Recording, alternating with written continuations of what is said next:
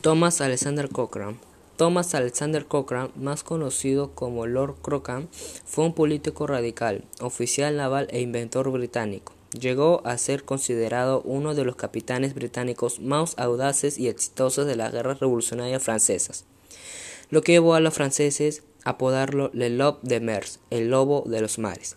Después de ser dado de baja de la Marina Real Británica, sirvió en las marinas de Chile, Brasil y Grecia.